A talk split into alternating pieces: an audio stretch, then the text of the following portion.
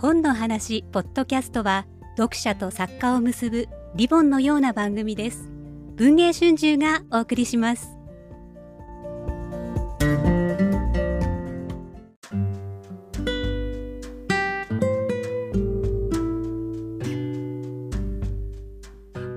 本の話ポッドキャストです。今日は文春文庫6月から刊行が始まっています佐伯大英さんの新シリーズ。柳橋の桜についてお話しさせていただきます。えー、担当の文春文庫部の大沼と山口がお話しいたします。はい、よろしくお願いします。よろしくお願いいたします。佐伯康秀さん。佐伯康秀さん。佐伯康秀さん、ね、はい。はい。柳橋の桜シリーズ全4巻ということで。はい、全4巻で6月から始まって9月、9月での4巻で終わります。そうですね。はい。えっ、ー、と、柳橋の桜のシリーズについて、ちょっと簡単に内容をご説明したいところですけども、はい、山口さん、どうでしょう？はい。えっと、まあ、とにかく、佐伯先生が改めて、あの、4巻の短いシリーズで、主人公が、仙道さんの娘の、えー、のっぽの女の子、桜子という人を据えまして、この桜子ちゃんが大変、あの、読んでいて楽しい、あの、非常に活発で、まあ、おキャンな娘ですよね。おキャンな娘で、はい、あの、のっぽだっていうことがまず書かれていて、柳橋の人々からすごく愛されているんですけれども、お父さんの船頭さんの船に小さい頃から乗って、まあ、あの、大川を渡り、いろんな景色を見て、その船に乗るのが大好きということから、自分も船頭になりたいと決意する女の子なんですよね。そうですね。柳橋ってなかなか艶やかな地域なんですよね。はい、この舞台はあの江戸でも完成の頃ですけれども、まあ、いわゆる船宿というのが数多くあってでその船宿っていうのは吉原の方にお客さんを連れていくというのも多くて、まあ、そういうちょっと、はい、えー、粋な遊びをするお客さんなんかを連れてたりするわけですけれども、まあ、その辺の華やかな状況なども物語に含まれているわけですけれども、はい、やっぱ何よりこの桜子という主人公がやっぱ魅力的ですよねこの小説は。可愛いですよね、うん、お父さんまあ事情があって3歳からお父さんが一人で桜子ちゃんを育てているという設定なんですけれども、まあそのお父さんの愛情を受けて育ちながらも、こう、桜子が習いたいと言い出すのが、この時代では本当に珍しい、なんと。なんと、棒術。棒術。棒術。棒を使って。棒を作った 武芸、ね、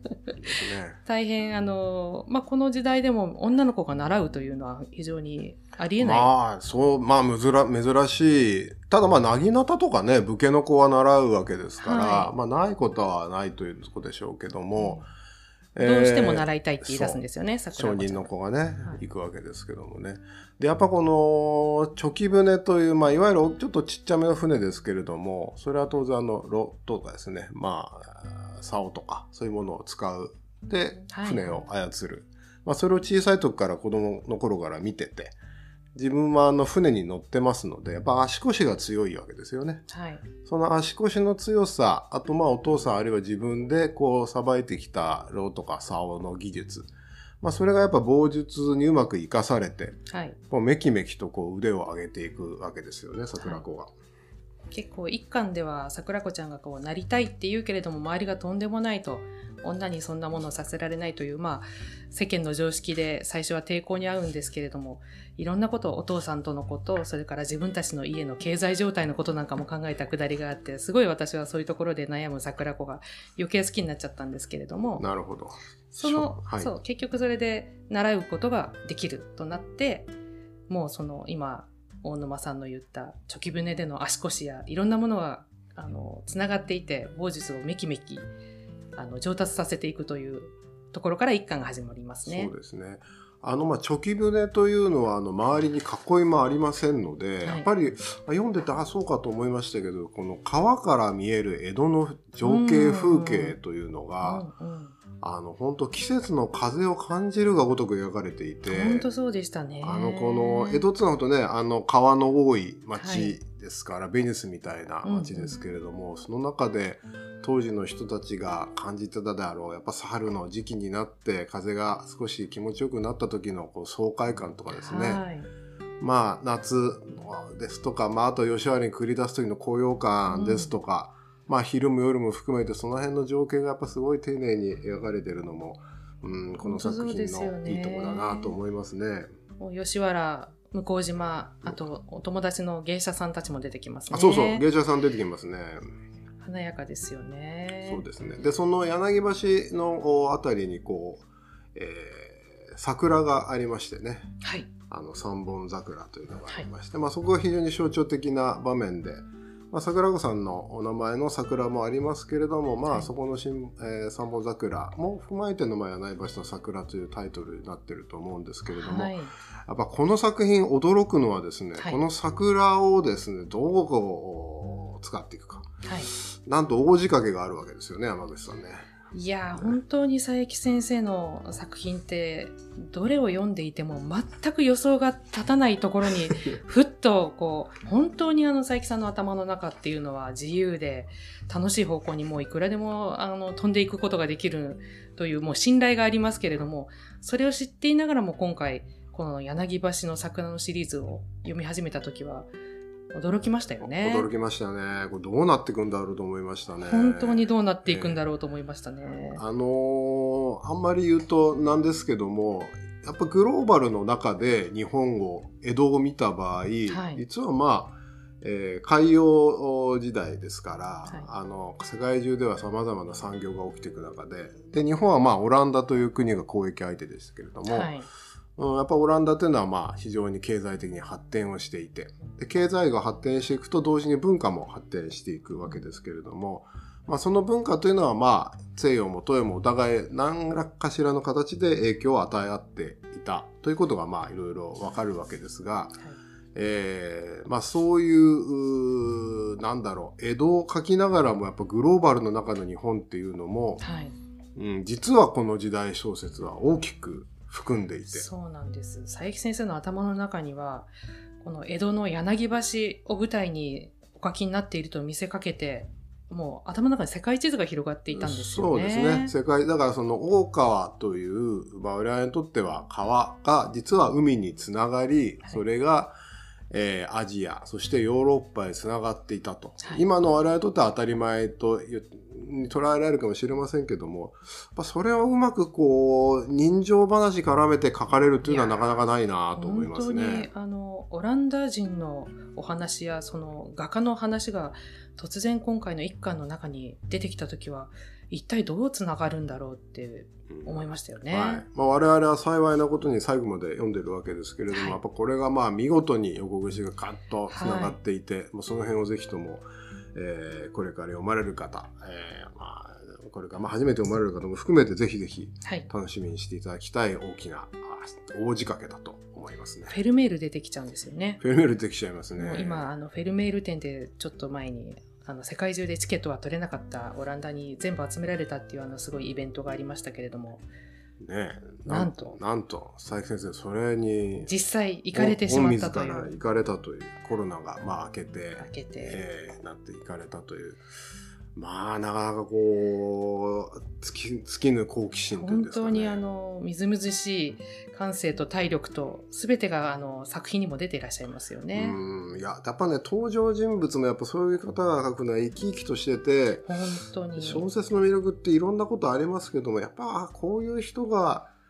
一緒にいてくれるといいなっていうふうにそうなんですよね、うん、思える人がやっぱ出てきますよねこの作品も。本当にあの今までの先生の有名な岩根眠り岩根、えー、それから酔いどれことシリーズそれから吉原吉原裏同心大きな巨大シリーズもたくさんありますけれどもどのシリーズにも本当に読んでいて、こんな人が近くにいてくれたらいいなと思わせて、もう心から思わせてくれる人が出てくるのがもうやっぱりどうしてもどんどん先を読んでしまう魅力の一つですよね。山口さんはどなたが一番いやもう本当に今回の柳橋の桜で言いますと、ヒロインの桜子を支えるこの江戸の男たちの中でも、まあやっぱり船宿のご主人、伊之助ですとか、あとやっぱり、あの、いやいや、あの、日本橋の魚菓子の老舗の大旦那、江ノ浦屋彦左衛門っていうのが出るんですけど、この人たちのこの、ちょっと思考が柔らかく若い女性を、あの、ちゃんと支えようという、ちょっと精神的、やっぱ現代的な感覚も持っているように思われる好ましい、あの、大人たちですよね。なるほど。まあまあ、パトロン系ですね。そう、パトロンと言ってしまう。まあ、正しいパトロンでしょう正しいパトロン。はい。いやらしくないね。ええいやら決しい方ではない。はい。ね安心して支えてくれるっていうね、はい若い子をね。あとやっぱここ、桜子、まあ道場に入るわけですけども、はいまあそこで、えー、まあ指南役になるのが大河内小龍太という、まあ、県の達人になるわけですが、はい。まあやっぱこの小龍太のおかっこよさですよね。はい桜子を影に、なたに支えてくれるという、まあそこも一つの、はい。うん読みどころかなとは思いますね。本当にみんな型にはまっていなくてですね、パッと見、登場した時は、まあ、道場の孫で、次男坊でとか、あの、日本橋の大旦那でっていう、こう、定型をなんとなく想像させるんですけれども、言動を聞いてると、もうどんどん人間的な、あの、一人一人のしっかりした考えがあって、